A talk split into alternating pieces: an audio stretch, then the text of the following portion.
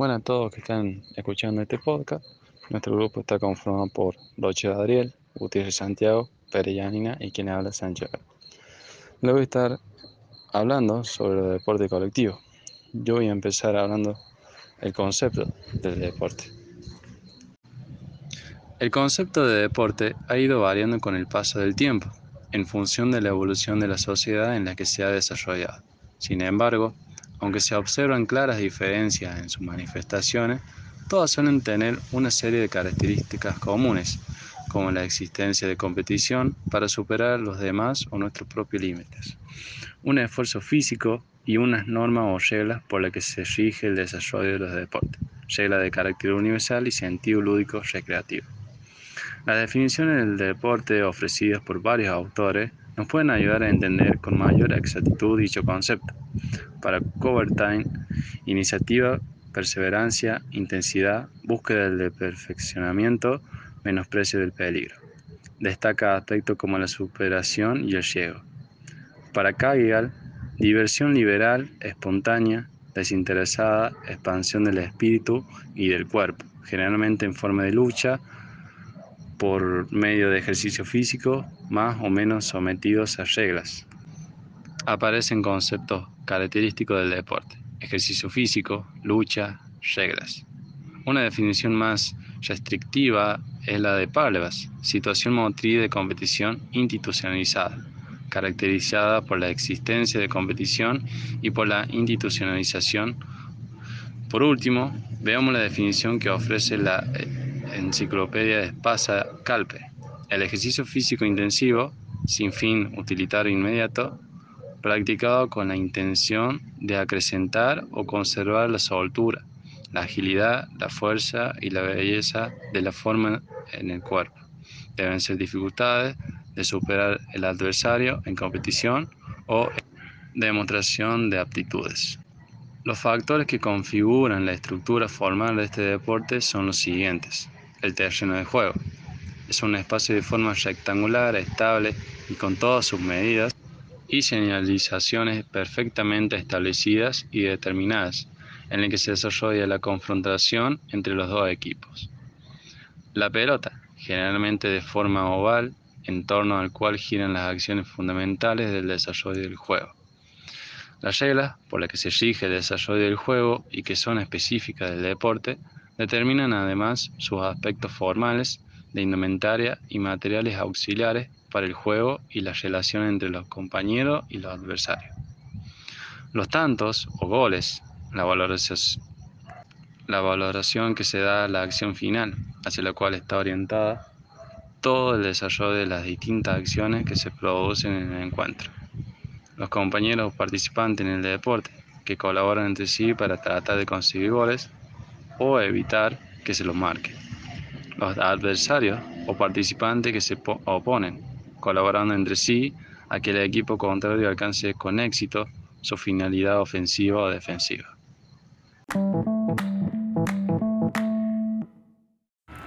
A continuación les voy a hablar de la estructura funcional del deporte de equipo. La acción del juego del deporte de equipo puede ser analizada desde tres perspectivas. Por un lado, como técnica táctica, o sea, la técnica constituye el elemento o parte esencial sobre la que se construye una estructura que permite un funcionamiento coordinado, denominado táctica. Partiendo de esta dicotomía, se elaboran los sistemas y los modelos de juego que determinan el análisis teórico, así también el desarrollo práctico de estos deportes. De acuerdo con esta perspectiva, en todos y en cada uno de los deportes de equipo va a existir una técnica individual como también una técnica colectiva. A su vez, una táctica individual como también una táctica colectiva que se dará tanto en la defensa como en el ataque, ya sea que tengan posesión del balón, pelota o móvil, o como que no, como que no la tengan en posesión. Otra perspectiva es la que está situada en torno a la doble dimensión ataque-defensa, siendo el factor determinante de una u otra posesión o no del móvil.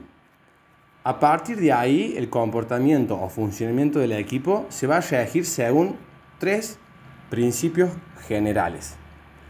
El primero es el ataque, que es la acción misma de conservar el móvil. También progresar con el móvil hacia la portería o hacia el arco contrario, seguidamente de intentar marcar un gol, un tanto o un try.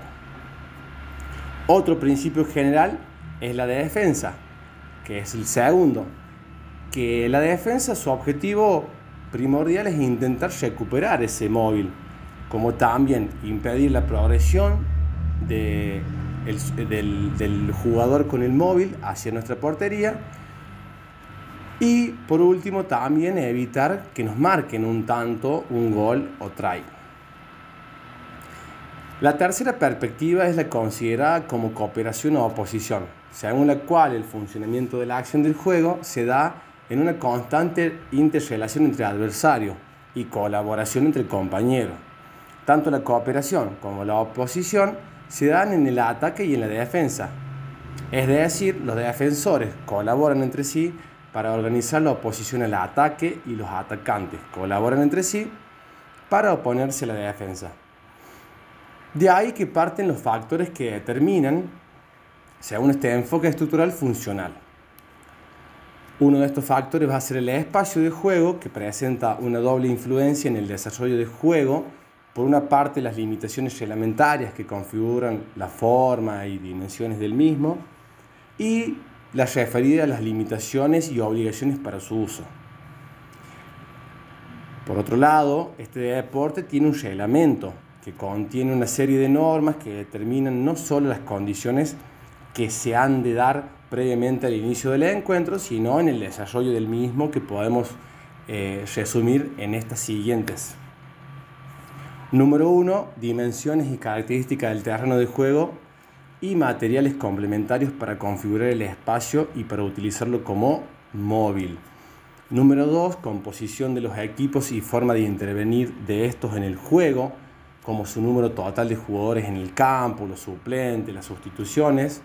Número 3. El tiempo total de juego, división y control del mismo durante el desarrollo del encuentro Número 4, formas de jugar el móvil y de relacionarse con el adversario como también con los compañeros. Número 5, las principales acciones técnicas para el desarrollo del juego, las penalizaciones, las infracciones en el mismo. Número 6, la consecución de los tantos de los goles o en este caso de los tries, cuáles son sus valores. Número 7. Las formas de utilización del espacio ya referidas anteriormente. Otro factor es eh, lo que posee la estrategia. La estrategia que es el elemento que da a los deportes de equipo su más clara especificidad. Entre ellos podemos destacar la necesidad de una cooperación constante entre los jugadores de un mismo equipo para poder lograr los fines que se proponen. Hasta aquí eh, mi presentación. Le doy la palabra a mi compañero Santi.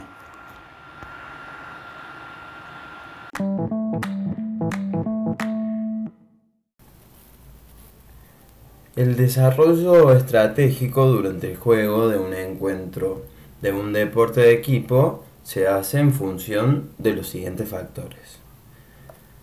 Tenemos la concepción del juego a partir de la adopción de una actitud ofensiva o defensiva, ajustando tanto el comportamiento individual como el colectivo a tal actitud. Saber hacer uso de los propios sistemas de juego en cada momento y circunstancia y prescindir de los mismos, creando nuevas formas o variantes cuando estos resulten ineficaces jugar de acuerdo con el reglamento haciendo un uso positivo del mismo. Analizar en cada momento las acciones de nuestros compañeros y de los adversarios para desarrollar nuestro juego de la forma más eficaz posible en función de cada situación de juego.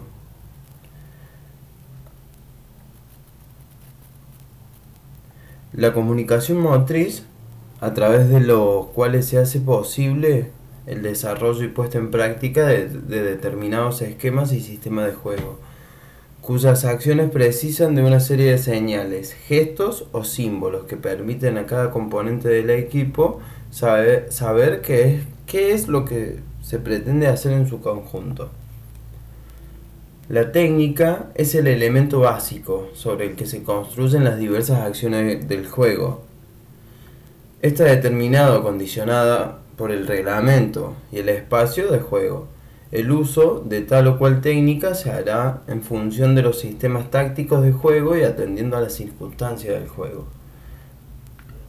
Para explicar acerca de los fundamentos mencionamos el tacle, se produce cuando el portador del balón o de la guinda es sujetado por uno o más adversarios y es derribado. El rug sucede cuando el balón está en el suelo y uno o varios jugadores que están de pie se acercan a él. Recordamos que los jugadores deben utilizar sus pies para mover el, el balón o guinda. Tenemos el Mau, se da cuando el que lleva la guinda es sujetado por uno o más adversarios y uno o más de los compañeros eh, del que lleva la guinda se sujetan, se agarran. El Scrum permite que se reanude el juego luego de una interrupción provocada por una infracción mínima menor. El line out con este fundamento se puede reanudar el juego luego de que la pelota haya salido al touch, al touch. La clave para los delanteros es ganar la posesión y distribuir el balón eficazmente a la línea de fondo.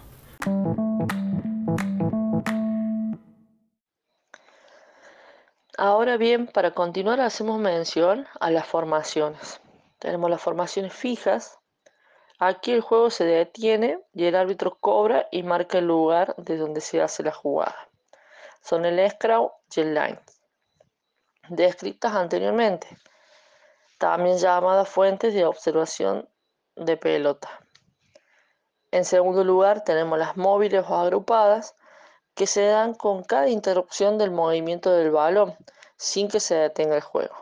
Son dos, el MAU y el rack también descritas en, los fundamentos.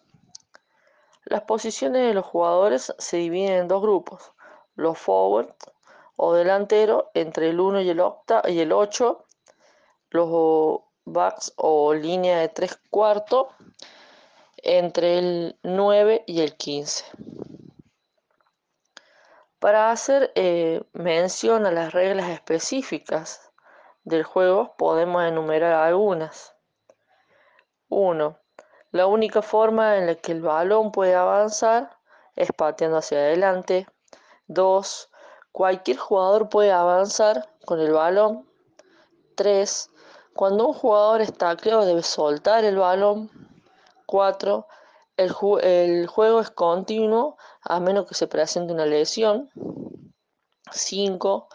Cuando el balón eh, es llevado más allá de la línea de gol, se otorga un strike con el cual se otorgan 5 puntos. Si se convierte en un gol de campo, se otorgan 3 puntos. Otros aspectos a tener en cuenta son los reglamentarios, los técnicos y los tácticos. Bien, en los reglamentarios tenemos en cuenta las dimensiones, los móviles eh, número de jugadores, espacio, meta, tiempo de juego, eh, interacción de los jugadores y árbitro. Los aspectos técnicos. Acá diferenciamos acciones de ataque del jugador con el balón y sin el balón. Y las acciones de defensa, acciones generales, defensa al jugador con balón, al jugador sin balón. Ahora nos referimos a los aspectos tácticos.